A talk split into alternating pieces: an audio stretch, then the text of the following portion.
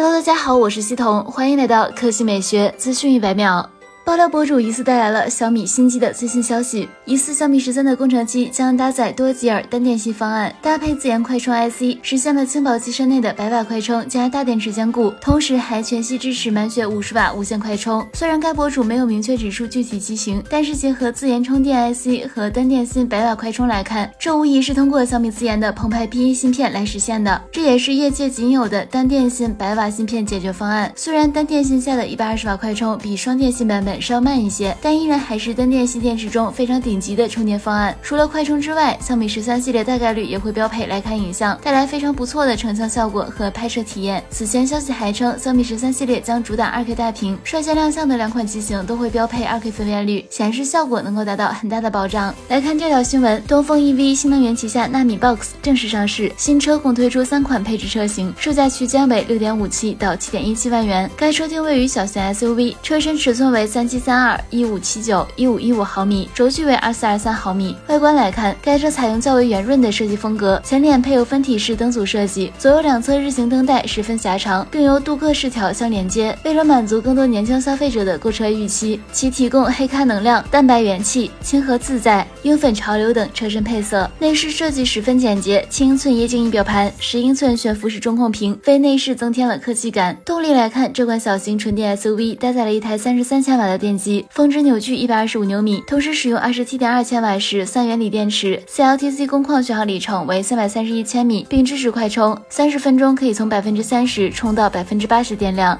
好了，以上就是本期科技美学资讯每秒的全部内容，我们明天再见。